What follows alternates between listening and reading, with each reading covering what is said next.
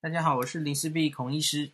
那个今天我有点又兴奋又紧张，我在有话好说哦。他们昨天就突然传给我说：“哎，今天来宾只有你跟李冰冰老师。”我就吓死了。我我我，诶，Clubhouse 上的朋友可能记得很久以前有一次，呃，远见办的活动，我有跟老师短暂同台过，那一次也是很紧张。可是我从来没有在电视上跟老师同台，而且其实只有，呃，有一个苗栗议员啦，吼，可是主要就是我跟老师两个人，所以就很紧张。然后我就跟信聪说：“哎，我我我有好多问题想问老师，哎，所以所以我没有串通好。大家不知道看节目有没有发现，吼，就很多时候是我我在问问题，哎，其实也没有很多啦，我大概把握时间问了三个问题。”其实是我很想问老师的问题，那大家有兴趣可以回头回看哈，今天的有话好说。那主要我我问的第一个问题，就是因为跟时机有关，因为明天这个 ACIP 就是我们的这个专家会议啊，哈，疫苗 疫苗政策的专家会议，李冰老师是里面重要的委员嘛，那明天会讨论我们的。公费疫苗接种顺序需不需要有调整的地方？所以因此我就把握机会问了老师几个问题。第一个就是，我们是不是应该要，呃，在疫苗还不够的时候，尽量让大家都接种到第一剂？一个是这个嘛，一个是，呃，我们可不可以考虑混打？这这一阵子我也常常跟大家分享嘛，AZ 先打，然后我们现在手上已经有莫德纳了，那第二剂打莫德纳。可不可行？吼，那另外信聪也问了，就是可不可能把嗯七十五岁的老人家再往前提一点那个施打的顺序？还有，比方说，那我们可能疫苗一时没有办法打六十五到七十四岁哦，因为这群人两百万人。可是你可以考虑在这两百万人中，因为那是全台嘛，你可以让双北的这些老人家。还有在双北里面，这些老人家，但又有慢性病的，哦，就是更精确的、精细的去微调嘛。这些人应该优先顺位要更早一点。哎，我觉得信聪这个意见蛮不错的嘛。那结果李明老师其实都还算蛮正面的回应哦，他其实也觉得混打是一个可以考虑的事啊，吼。然后，所以我觉得蛮期待老师会把这个意见带回去。呃，会议上讨论，那我们就等看专家们会怎么样调整我们公费施打的顺序了哈。这是我的第一个问题，然后第二个问题是，其实那时候节目已经进展到很后面了哈。那这个就是我主要就是哎，完全岔题，因为今天的题目原来没有没有要讨论这个方向啦，就是我们昨天有提到那陈培哲教授哦。诶，对，在联合报的专访有提出一些对国产疫苗的批评，所以我其实就主要想问几个，其实我没有时间问太多问题，我就问了两个最重要的问题。其实老师回答了很多，我觉得收获很多。就是我就问他说，陈培哲教授说，这个次单位蛋白疫苗在所有疫苗平台中是保护力最差的，那。这这句话，老师有没有什么 想说？怎么评论这句话？哦，那老师就说，陈培德教授大概是有一些误解。他说，这个次单位蛋白疫苗其实我们就非常熟悉啊。那随便举几个例，B 肝、B 型肝炎，还有子宫颈癌疫苗，哦，HPV，其实这是大家应该都非常耳熟能详、熟悉的疫苗，特别是。B 型肝炎疫苗从一九八应该是八四吧开始，就是全部的小朋友，台湾的小朋友在这个年代以后出生的吼，都是有规则注射这个 B 肝疫苗。然后他们把我们的 B 肝带原者吼，从原本大概五分之一的带原率吼，一路往下压吼，压到非常低。所以一九八四年，我我应该没讲错年份吧？林氏有没有在旁边？哎，林氏是一九八四年吗？你没有在听我讲话，可恶！一九八四年施打一 B 肝疫苗对吗？林氏竟然讲不出来，亏你是小儿科的。好，OK，这这是这是台湾医界一个非常常被提到的成就哦。那陈培哲老师当然也很熟悉这一点。那所以就是这小儿科技的话，应该是张美惠老师对对这个贡献很多了哈。那所以就是它效果不会好不好啊？B 型肝炎疫苗啊，嗯，那所以。怎么会有保护力最差这一说？大家要觉得怪怪的哈。那我昨天有跟大家解释过嘛，因为他可能打一剂不太够，所以他要打好几剂。那假如你的意思是这样，OK 了哈。那另外老师还讲了蛮多的吧？他就是说安全性了哈，他有讲安全性应该是比较能，他不会出意外了哈。因为比方说 n r n a 或是腺病毒，其实。我们都知道嘛，吼，因为它是全新，从来没有上市，而且大量施打过，所以它当然有可能带给我们一些意外嘛。最明显的例子就是腺病毒载体疫苗有这个血栓稀有的副作用，老师就举这个例子。那可是因为次单位蛋白疫苗，其实我们长久有使用经验，吼，那其实相对灭活是类似的意思了，吼。就只以安全性来说，这古老的技术哈，比较熟悉的传统的技术，当然可能是比较安全的哈。以安全性来说，效果是另外一回事了。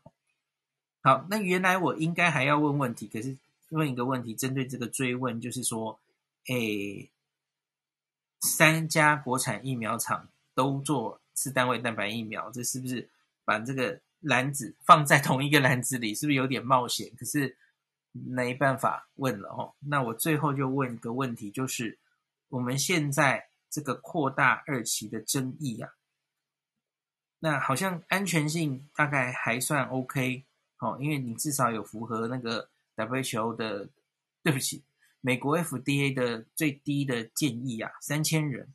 那可是，在有效性方面，我们现在是期待。WHO 可以定出标准啊，可是人家就还没定出标准嘛，所以我就问老师说：“那那假如到我们已经集中报告哦，我们要呃不是第二期解盲了，那我们现在要审 EUA 了啊，迟迟 WHO 定不出准则，那我们该怎么办？”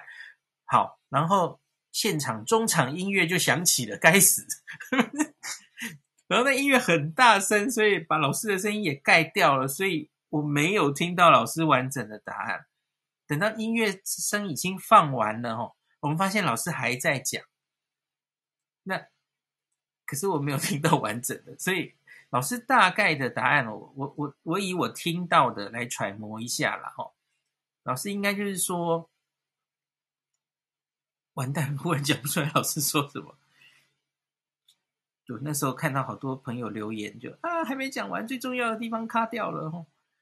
老师应该就是说，假如真的要去做第三期的话，旷日费时嘛。他应该是这样说的吧？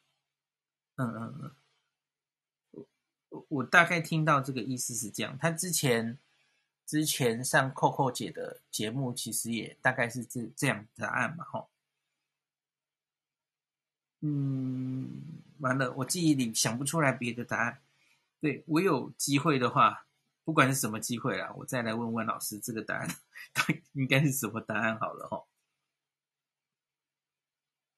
总之就是他，他就是说，我我可以试着再帮老师回答的是齁，因为你你总要想出解决的方法齁。现在的现实就是，你你在现在这个二零二一年的六月。你还要去做跟辉瑞跟莫德纳一样的这种第三期，然后对照组是十元水的，应该是非常的困难哦。有道德的问题，有医学伦理的问题，不是道德，sorry，医学伦理。那所以你可能要做一个对照组，就是也许拿一个疫苗已经 EUA 的疫苗来比，可是问题那就是会花很多时间嘛。那所以我觉得应该真的就是要等 WHO 赶快定出一个当当天讨论，大家有共识，觉得想要往这个方向走，可是问题是，你就还没有定出标准呢。那你只要没有定出标准，不是国际标准的时候，那我们自己假如要自己搞自己的 EUA，那那就会有很大的争议啊。那其实可能已经在即了吼，下里下个月，哎，这不是下个月了，现在都六月了吼，这个月就要审了。嗯，WHO 真的生得出来吗？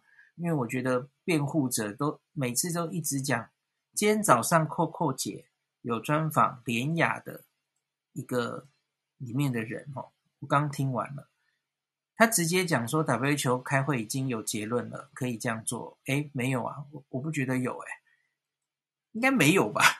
他也没有写出标准来啊。可是他怎么可以直接这样声称？大家已经 WHO 都决定这样做了，没有吧？应该没有吧？有的话，我们还在吵闹什么？假如 WHO 就定出规则，那就是为所有的现在卡在第二期的这些临床试验解套嘛，那样很好啊，大家都很开心啊，我们就照这样做就好了嘛。吼，啊，现在就是跟国际标准不一样，好，就有点麻烦。好，那希望以后还可以有机会跟老师 在同台可以问一些问题。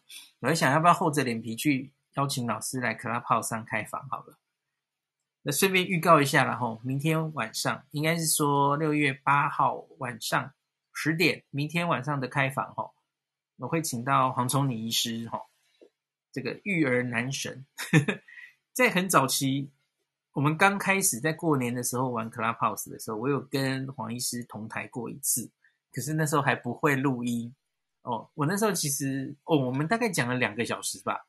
第一个小时我问黄医师问题，第二个小时回答大家举手的问题。吼，那时间又过了那么久了，吼，台湾自己疫情烧成这样，我觉得又有很多新问题可以问黄医师。吼，所以大家不要错过明天晚上十点哦。哦，精彩的房间这一次会录音的，大家放心，你一定听得到。哦，会呃录音放到 Podcast，那我也会先写好。我想问黄医师的问题哈，问李培一老师问不到答案，就问黄医师好了。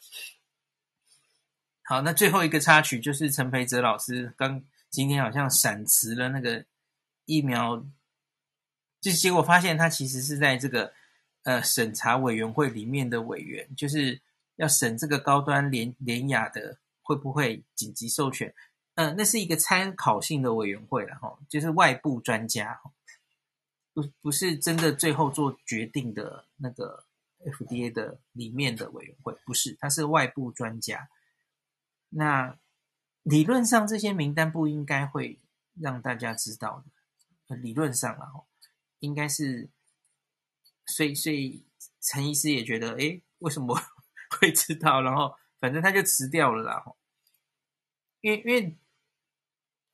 不管人知不知道了，你你身为一个委员，然后可是你专访，然后讲，哎，的确好像怪怪的哦，该怎么讲呢？